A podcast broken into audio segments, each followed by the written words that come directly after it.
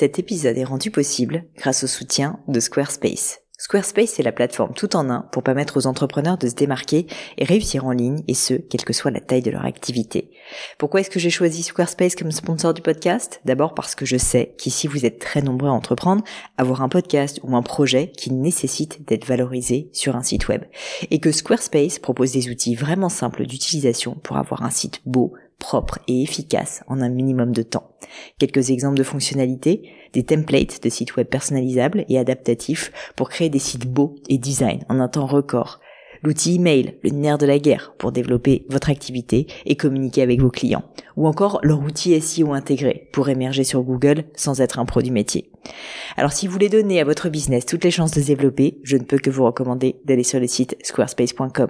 En plus, Squarespace vous offre moins 10% sur votre première commande de site web ou de domaine avec le code Pauline. N'hésitez pas et rendez-vous sur squarespace.com, code Pauline.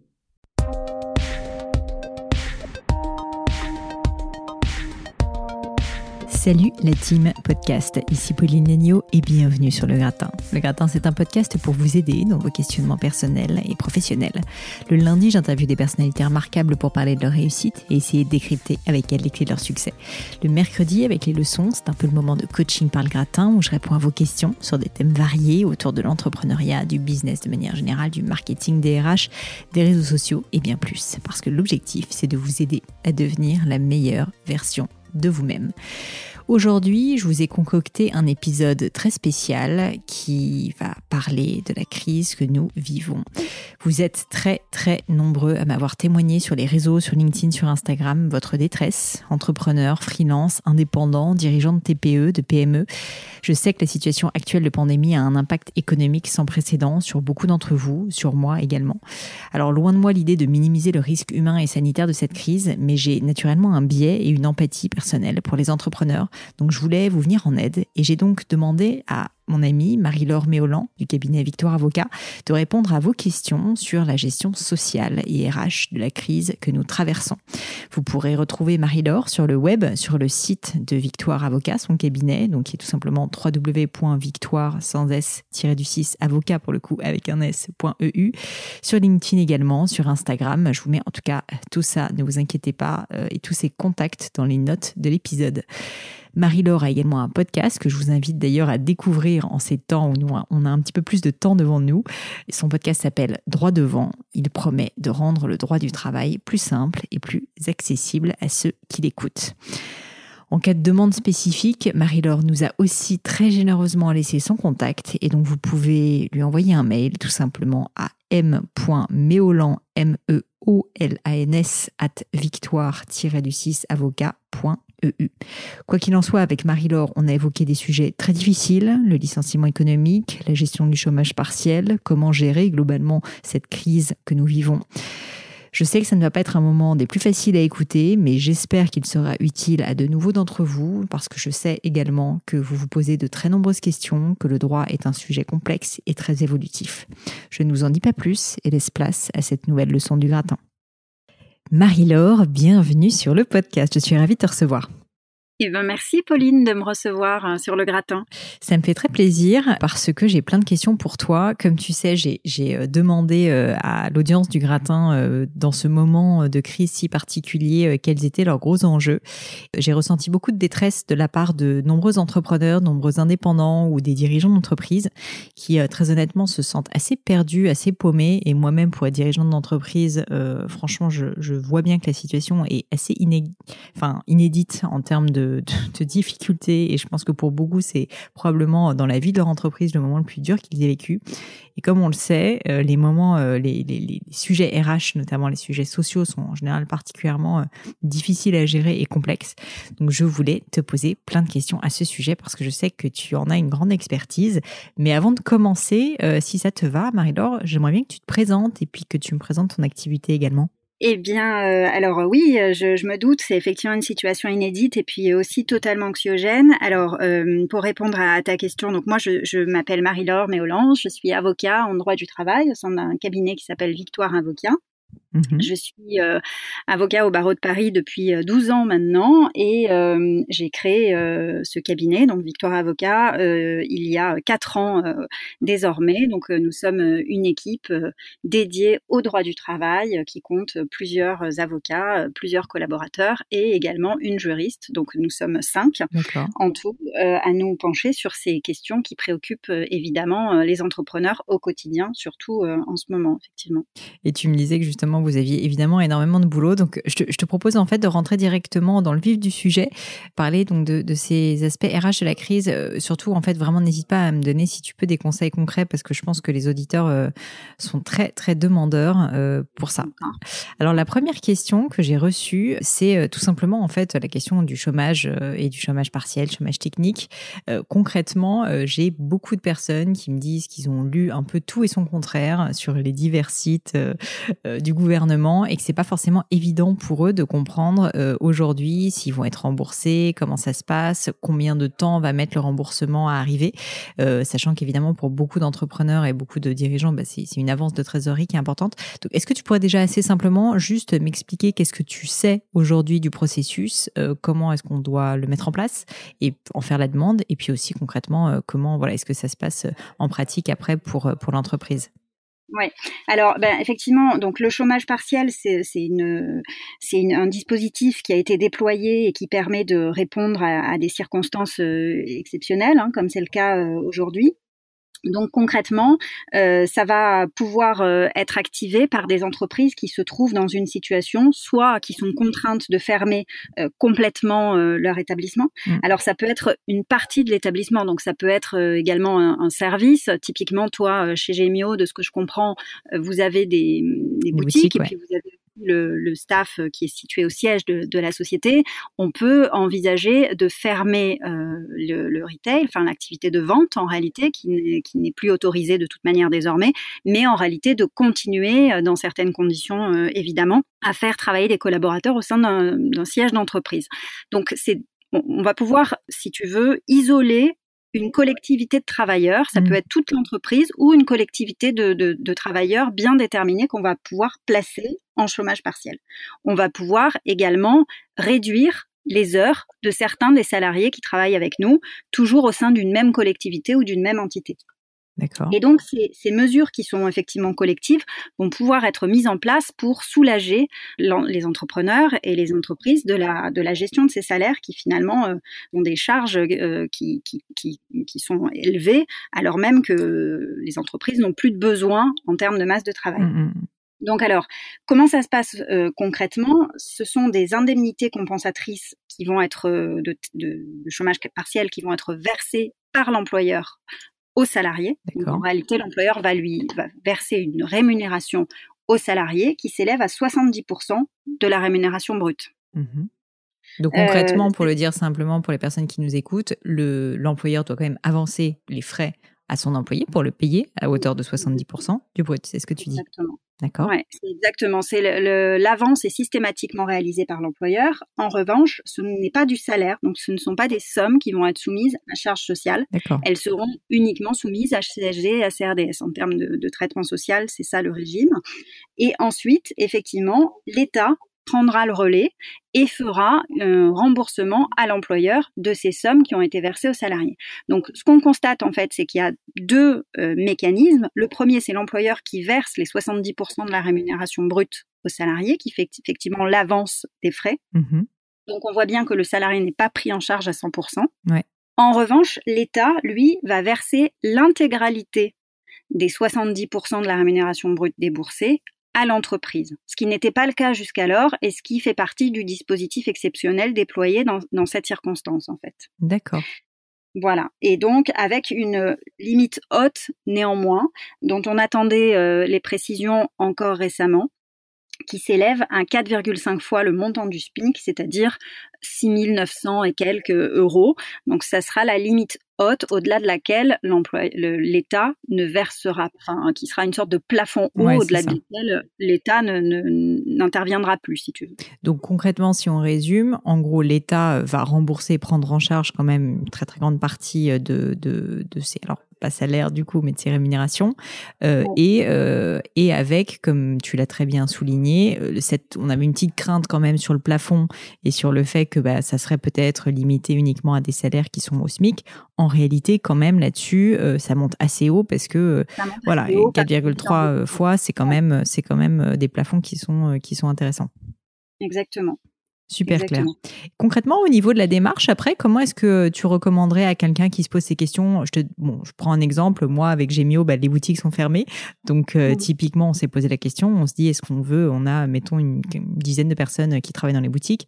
Est-ce qu'on veut continuer à les payer euh, avec nos deniers, entre guillemets, alors que l'activité est nécessairement fermée?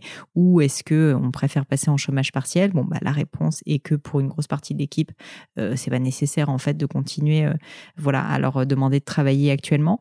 Et donc, on a fait cette démarche. Est-ce que tu pourrais expliquer peut-être aux personnes qui se posent la question et qui ont envie, un, comment faire la démarche et deux, s'ils l'ont pas déjà faite en amont, est-ce que ça peut être rétroactif?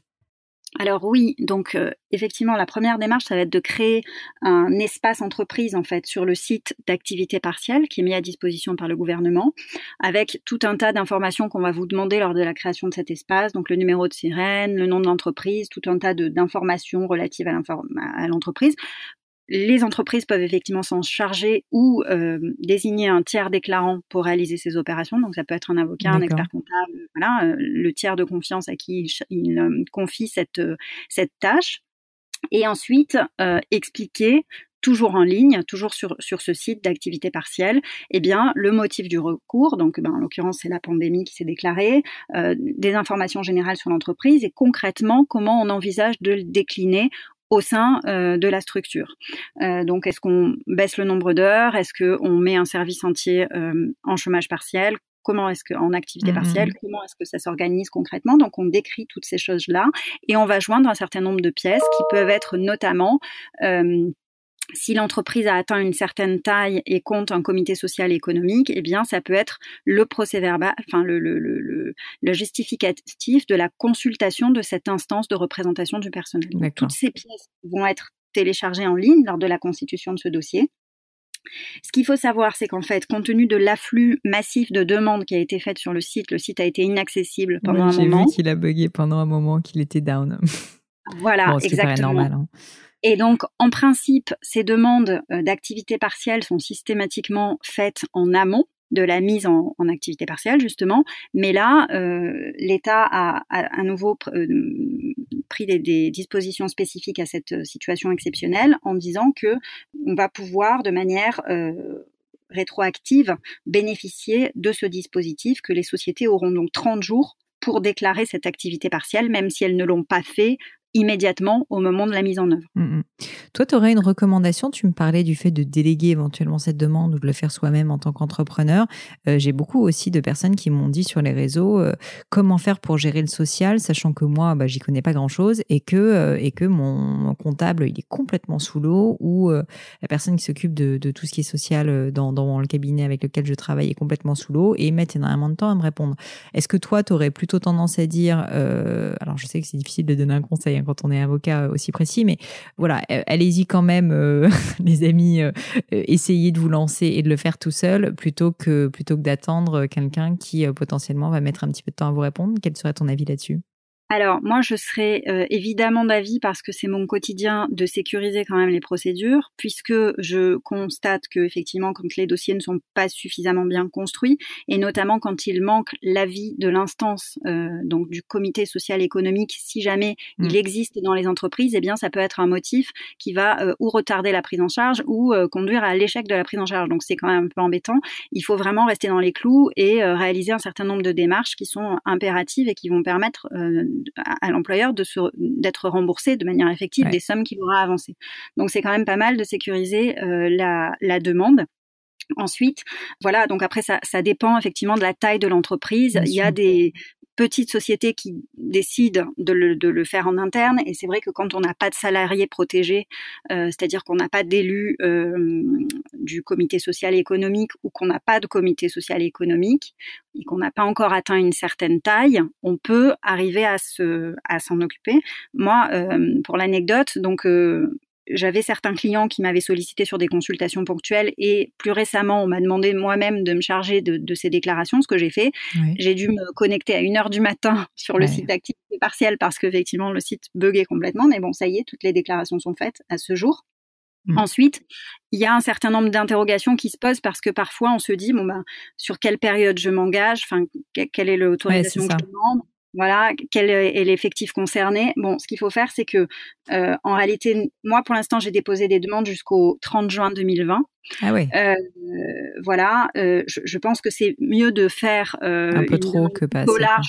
Voilà. Et puis de toute manière, on peut faire ensuite des avenants à la demande et restreindre ben, soit le, la durée qui était initialement prévue. Enfin, donc on, pourra faire des aménagements en cours de route, mais voilà. Et et pareil sur le nombre de salariés. je te, je te donne encore un exemple pareil qui, qui vient de beaucoup de demandes sur mes réseaux, mais des gens qui me disent bah voilà, je sais pas exactement, est-ce que je vais devoir mettre tout le monde vraiment en chômage partiel ou est-ce que finalement euh, ça sera pas utile que certains travaillent sur le fond euh, et du coup euh, bah, qui en savent rien franchement à ce stade parce que là c'est encore les premiers jours ils savent pas comment aussi leur clientèle va évoluer.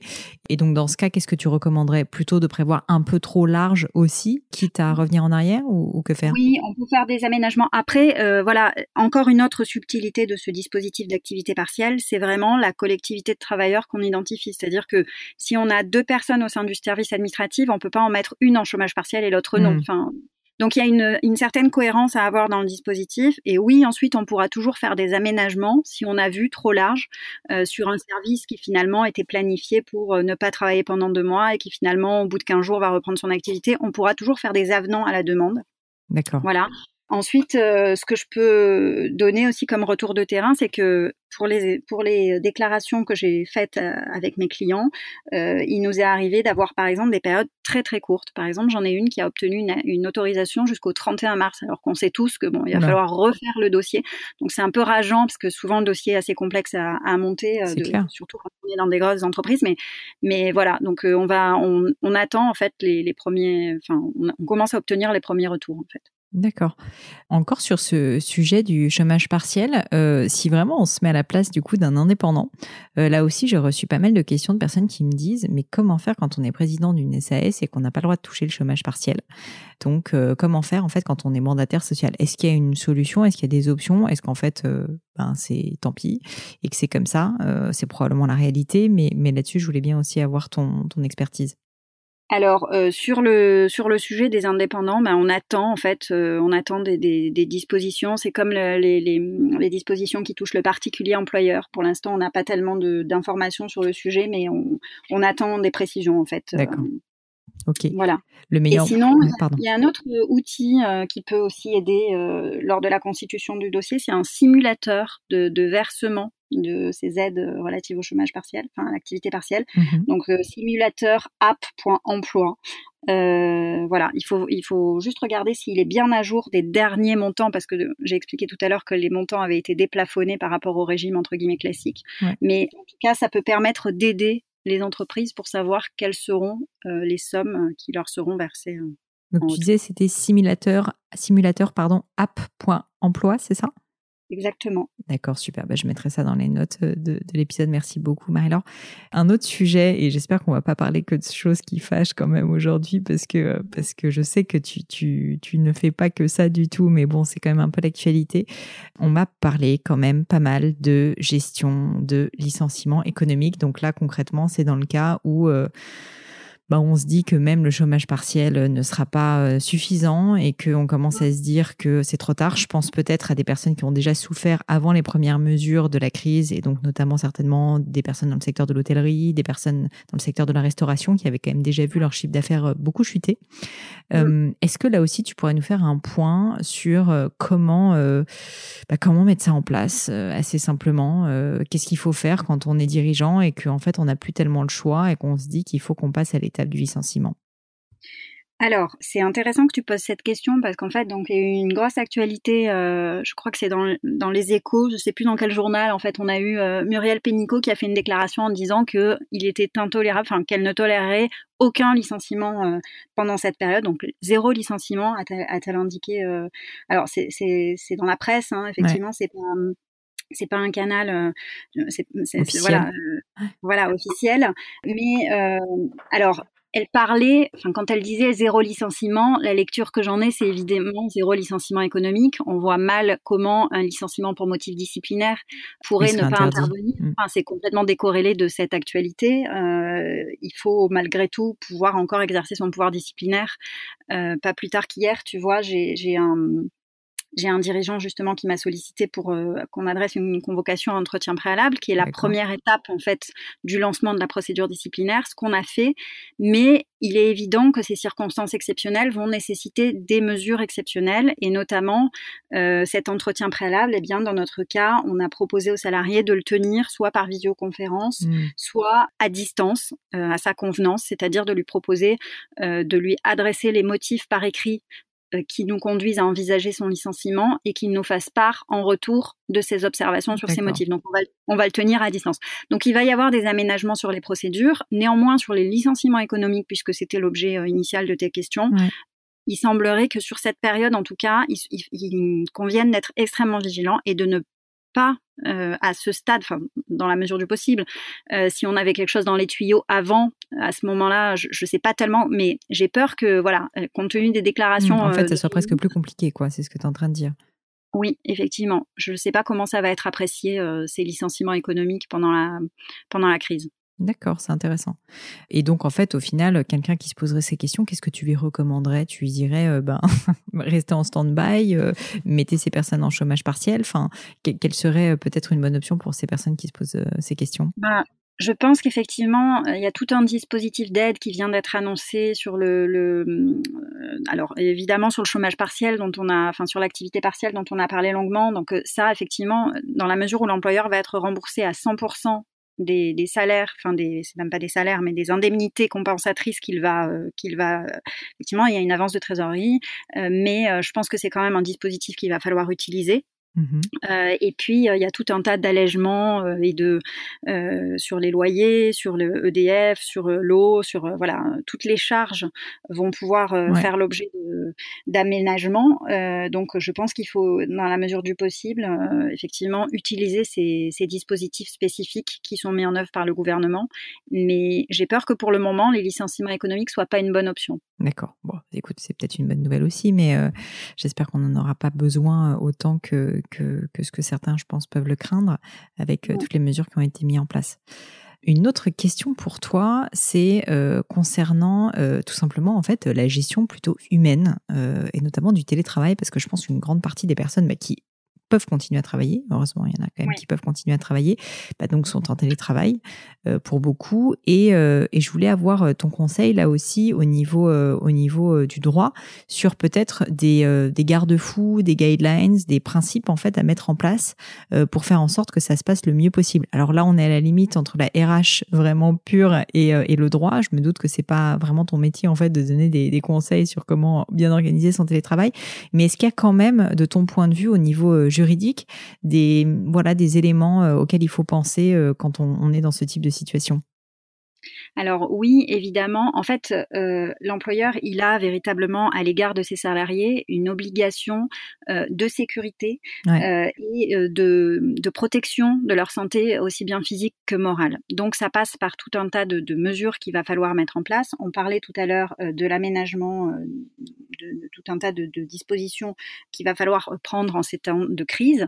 Donc on a parlé effectivement de, ces indemnités d'activité partielle, on a parlé on parle là en ce moment du télétravail, mais vraiment quand on décline le télétravail, il va falloir euh, quand même penser au cadre dans lequel on va faire euh, collaborer euh, le salarié. Ce sont toutes des questions qu'on se pose quand on rédige une charte de télétravail ou un document relatif à la mise en œuvre concrète du télétravail dans l'entreprise on va euh, penser à mettre en place un certain nombre d'entretiens réguliers euh, pour mmh que le salarié soit malgré tout cadré dans la période de collaboration. Oui, qu'il soit pas euh, laissé complètement dans l'inconnu et qu'on lui dise ok tu te débrouilles quoi.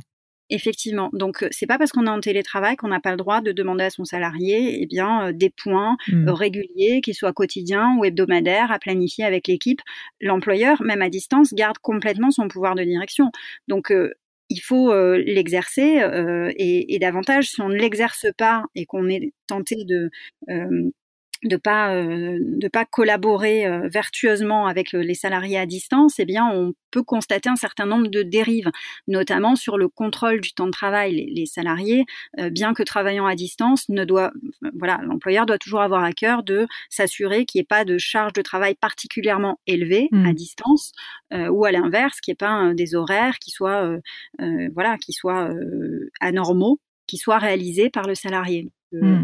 Il faut décliner un, dispositif, euh, pas tellement de contrôle, mais oui, euh, pour s'assurer de la régularité de la collaboration. Donc ça peut passer effectivement par des points euh, réguliers, des, des, entretiens, pas forcément avec le N plus 1, ça peut être avec l'équipe, ça peut être avec des collègues, ça peut être l'instauration de visioconférences de manière régulière l'employeur garde de toute manière le, pouvoir hiérarchique. Donc, mhm. euh, Et toi, du coup, ton conseil, alors au-delà peut-être du droit, à ce moment-là, là, je m'adresse plus à la, à la chef d'entreprise aussi, à la tête du cabinet euh, Victor Avocat, ça serait de savoir, en fait, euh, peut-être comment vous, vous avez fait, parce que vous êtes aussi en télétravail, j'imagine.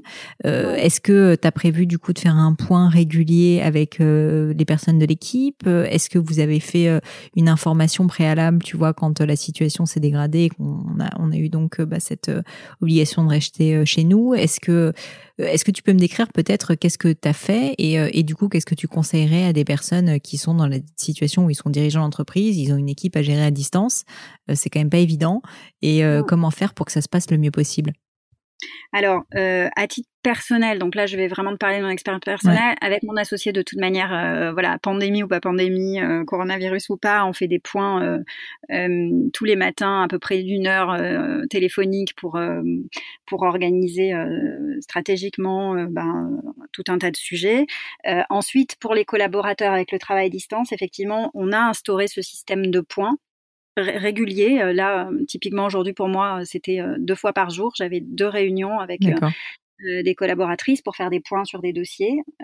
ensuite, on a des stagiaires, plusieurs stagiaires au cabinet en ce moment, et on a euh, suspendu les, les, stages en concertation avec leurs universités respectives, parce que euh, ben, un stagiaire suppose nécessairement d'avoir euh, d'être encadré bah dans le cadre de, de la découverte de, de l'activité professionnelle à laquelle il se, à laquelle il s'apprête à, à intervenir. Donc on a suspendu les stages et, euh, et, sinon, les, les, les, points euh, se font euh, par visioconférence, par Skype. On a aussi des canaux Slack avec lesquels on mmh. fonctionne beaucoup. Voilà, donc on a différents modes de collaboration, mais on, de toute manière, on fait, on fait des points très réguliers. Alors, téléphonique aujourd'hui, pour, pour ma part, c'était deux fois par jour, mais sinon, par mail, euh, on est, euh, on est archi connecté. Si on revient juste sur le point des stagiaires, je pense que c'est intéressant. C'est une question qu'on m'a pas posée, euh, mais, mais je te la pose à mon tour. Mm. Je comprends complètement la démarche, justement, de demander à mettre un terme au stage. C'est vrai que dans la mesure où on ne sait pas combien de temps la crise va durer, on peut se dire que ben, la mm. personne, si elle est trop livrée à elle-même, ben, n'est plus vraiment formée et donc ça peut, voilà, ça peut poser une question. Euh, mais, euh, mais dans ce cas, en fait, comment faire concrètement? Ça veut dire que tu contactes l'école euh, Quelle est la démarche pour une interruption de stage? Oui, moi j'ai contacté l'université qui de toute manière a, effectivement été effectivement consciente de, de, la situation dans laquelle on se trouvait. les apprentis peuvent être placés en activité partielle, mais moi il s'agissait pas d'apprentis, il s'agissait de stagiaires universitaires. Et voilà donc c'était même pas c'était même pas tellement une question d'indemnité de, stage, c'était plus une question, euh, il faut nécessairement qu'on soit euh, à leur côté pour qu'elles puissent euh, assister aux audiences qui de toute manière en, ce moment n'ont pas lieu, parce qu'on a eu des directives de la chancellerie, il n'y a aucune audience qui se tient hormis les référés, c'est-à-dire les procédures véritablement mmh urgentes. Donc il n'y a aucun intérêt à faire un stage dans un cabinet d'avocat en ce moment. Tu peux rien faire quoi. ouais, ouais. pas de, tu peux pas assister aux rendez-vous clients qui sont uniquement des rendez-vous téléphoniques et qui sont un peu plus compliqué à organiser. Donc euh, non, c'était pas c'était pas intéressant pour elle de toute manière. Bon, super. Dernière euh, type de question, euh, c'est plus au niveau du salarié cette fois, au niveau du collaborateur, notamment au niveau euh, de, leur sécurité et de tout ce qui est bah, sécurité sanitaire évidemment. On en avait parlé un petit peu en off avant de commencer, où je t'avais demandé comment faire quand on est un collaborateur et qu'on pense que peut-être on, on, est malade et peut-être voilà qu'il faut qu'on se mette en arrêt. Est-ce qu'aujourd'hui il y a des procédures spécifiques? Est-ce qu'il faut en informer son employeur? Euh, est-ce que bah, typiquement, euh, il faut, euh, il faut plutôt en fait juste aller sur les sites de l'État se renseigner? Enfin, au-delà si tu veux de l'aspect sanitaire qui est évidemment de consulter un médecin, quelles sont les démarches, on va dire juridiques et administratives à mettre en place dans ce genre de cas? Oui, alors là encore, euh, ces, obligations, elles reposent finalement sur l'employeur. Je vais t'expliquer pourquoi. En fait, effectivement, que le salarié se sente malade, qu'il ait été en, contact direct avec quelqu'un qui a déclaré la pathologie, ou, qu'il soit véritablement malade, dans tous les cas, dès lors qu'il y a une situation d'isolement qui est mise en place, on a une procédure particulière qui a été déclinée pour pour justement le, confinement. Euh, pour éviter que quelqu'un euh, qui soit malade vienne en entreprise pour les pour les entreprises qui fonctionnent encore. Donc euh, typiquement les officines les commerces alimentaires et toutes les, les, sociétés qui fonctionnent encore physiquement je veux dire effectivement il va être placé en, en, arrêt de travail et va bénéficier des indemnités journalières de sécurité sociale qui sont versées par la sécurité sociale. Et donc, c'est des conditions particulières parce que c'est sans délai de carence. Normalement, quand on, avant de percevoir les indemnités journalières de sécurité sociale, il y a un délai de trois jours de carence qui est applicable. Là, c'est pas le cas. Euh, il n'y a pas de conditions d'ouverture de droit. En gros, il n'y a pas à savoir si le salarié a une, ancienneté euh, suffisante ou un nombre d'heures réalisées suffisant. C'est pas le sujet. Euh, quoi qu'il en soit, il sera pris en charge. Mmh voilà, et donc euh, là, en revanche, il n'y a pas besoin d'avoir concrètement un arrêt de travail de son médecin. C'est-à-dire qu'en fait, euh, il va simplement falloir que l'arrêt de travail va être établi par l'employeur qui va faire une déclaration. D'accord. Voilà, c'est comme pour les cas dans lesquels euh, les établissements scolaires ont fermé récemment, donc il y a des parents qui doivent nécessairement garder leurs enfants. Euh, dans cette configuration aussi, le salarié va faire une attestation sur l'honneur indiquant qu'il garde ses enfants, que le télétravail n'est pas n'est pas possible et que effectivement il est le seul parent à pouvoir euh, s'occuper de, de, ses enfants. Et donc à ce moment-là, c'est l'employeur qui va se charger de régulariser la situation sur le site Amélie. D'accord. Ça, j'allais te demander en fait quand tu es un employé dans ce cas-là, en fait c'est sur le site Amélie tout simplement qu'il faut aller et a, euh, il y a de quoi trouver euh, des informations pour faire cette déclaration, c'est ça? Voilà, donc en fait, la charge de, la, procédure va peser euh, sur l'employeur qui va se charger de cette démarche. Ok, super clair. Écoute Marie-Laure, merci beaucoup. Euh, je pense que tu as répondu à la majorité des questions, euh, en tout cas que mes auditeurs euh, m'avaient posées. Je ne sais pas si toi, tu avais des choses à ajouter, peut-être des conseils en plus, des, voilà, des sujets qu'on n'a pas abordés qui te paraissent pertinents. Enfin, je sais que là, tu, tu, habituellement, je sais que tu gères pas du tout uniquement ce genre de sujet et que vous avez un scope d'action beaucoup plus large, mais dans les circonstances actuelles, je, je, voulais faire un point assez spécifique quand même sur, sur la gestion de, de, de la pandémie. Et donc voilà, si tu as des des choses à rajouter, euh, n'hésite pas si tu trouves que j'ai oublié des, éléments. Je sais pas s'il y a quelque chose qui te vient en tête. Euh, non, je trouve que ben, on a échangé sur toutes les thématiques un peu brûlantes de, de, l'actualité. Après, de manière plus générale, ce que je pourrais rajouter, c'est que effectivement, je pense que ce qui est, ce qui est certain, c'est qu'en fait, euh, et ce que je dis à tous les employeurs que je conseille, c'est qu'en fait, la présence de, des salariés sur site, pour ceux qui se rendent encore physiquement mmh. sur, des, sur, sur, sur des lieux de travail, eh bien, elle va être clairement corrélée à la la, capacité qu'auront les employeurs à les rassurer en fait. Et à, et à, répondre à leurs interrogations légitimes. Donc je pense qu'en fait, il faut être vraiment euh, très carré sur euh, toutes les, les mesures qu'on décline, euh, ne pas hésiter à mettre à jour son document unique d'évaluation des risques en expliquant de manière très concrète qu'est-ce qu'on va faire au quotidien, quels sont les risques auxquels les salariés pourraient être exposés dans la transmission et quelles sont les mesures que nous, employeurs, on va prendre euh, pour euh, éviter de les exposer et, euh, limiter tous les contacts. Donc ça peut être des zones de courtoisie, ça peut être les gestes barrières qui sont affichés en long, en large et en travers, ça peut être du gel hydroalcoolique mmh, mmh, évidemment, ça peut être le télétravail, ça peut être l'espacement, je sais pas, splitter l'effectif entre plusieurs locaux. Enfin, donc ne pas hésiter à voilà être extrêmement euh, diligent sur tous ces sujets-là parce que ça va pour les activités qui fonctionnent encore euh, euh, de manière physique un peu normale, ouais. un peu classique, qui continuent à avoir des activités. Je pense à l'alimentaire par, par exemple. pour continuer à s'attacher le soutien de ses collaborateurs, il faut être très vigilant sur sur les mesures concrètes qu'on met en place pour les rassurer en fait. c'est clair. Hyper bon conseil. Et un dernier point peut-être que tu m'avais dit aussi rapidement en off, c'est que, et tu, tu l'as dit là aussi en filigrane, c'est que en fait quand même tout évolue très très vite et que j'imagine que pour vous, euh, professionnels du droit, euh, c'est pas évident aussi euh, de répondre à des questions et je te remercie d'ailleurs d'avoir accepté de jouer le jeu parce que au final, les choses changent tout le temps et que là on essaye de tous faire au mieux et de, et de donner les infos qu'on a, mais que voilà, au final, il faut juste se tenir hyper informé et, regarder l'actualité euh, tomber euh, un peu au jour le jour. Oui, c'est vrai que c'est très évolutif tout ça. Et encore euh, hier, tu vois, on attendait des précisions sur le seuil euh, jusqu'auquel le gouvernement prendrait en charge euh, les, indemnités liées à l'activité partielle. Donc tout ça bouge vraiment au, jour le jour. Mais le site du gouvernement est très bien fait. Donc, mm. Pour tous ceux qui cherchent des, renseignements sur, le, sur les process à mettre en place, ça peut être déjà une bonne, une bonne base de travail. Oui, j'allais te demander, en tant que non professionnel du droit, enfin sans avoir accès aux bases d'Allos et compagnie, qu'est-ce que tu recommanderais comme vraiment site principal pour trouver les bonnes infos? Eh ben, euh, moi je trouve que effectivement le, site du gouvernement est bien fait. Euh, il y, a, tout un tas de, notamment il y a tout un tas de questions-réponses qui ont été euh, qui ont été rédigées, qui ont été qui ont été faits, qui ont été publiées le 9 mars, qui ont été mis à jour encore le 17. Enfin, tu vois, donc il y a une mise à jour régulière. Bon après il y a les bases juridiques classiques, mais auxquelles pas tout le monde a accès évidemment.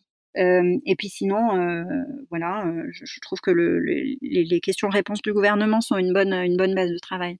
Bon, et puis sinon, indépendamment de ça, si on a besoin d'avoir un conseil euh, plus précis euh, et plus pro, évidemment, il faut se faire accompagner. Et donc, dans ton cas, Marie-Laure, euh, si jamais on souhaite te contacter, bah, déjà, je pense qu'on peut le dire, tu as un podcast qu'il faut écouter qui s'appelle Droit devant, en plus dans lequel j'ai le plaisir d'intervenir bientôt.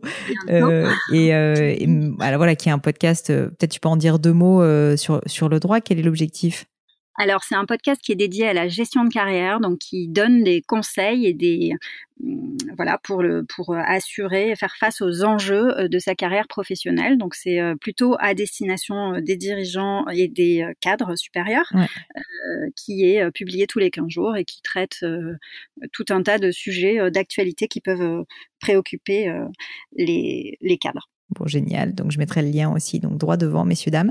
Et puis, sinon, si on veut euh, te retrouver sur le monde merveilleux du web, et puis notamment qu'on veut retrouver euh, ton entreprise pour pouvoir euh, éventuellement collaborer avec toi, où est-ce que ça se passe?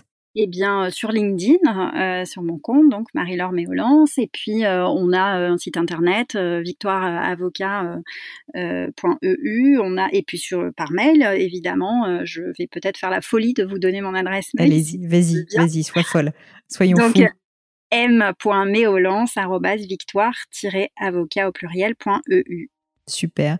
Écoute, Marie-Laure, merci mille fois pour ton temps. Je sais qu'en ce moment, tu en as peu, tu es débordée. Euh, donc vraiment, ça me touche beaucoup et j'espère que cet épisode, même s'il n'est pas forcément le plus agréable parce que bah, voilà, la situation ne l'est pas, euh, sera en tout cas utile euh, à beaucoup de personnes qui nous écoutent et qui se posaient plein de questions. Donc vraiment, un grand, grand merci à toi d'avoir pris ce temps alors que je sais que tu es débordée. Donc, et bien de rien, Pauline. Merci à toi. C'était un plaisir. À bientôt, Marie-Laure. Au revoir.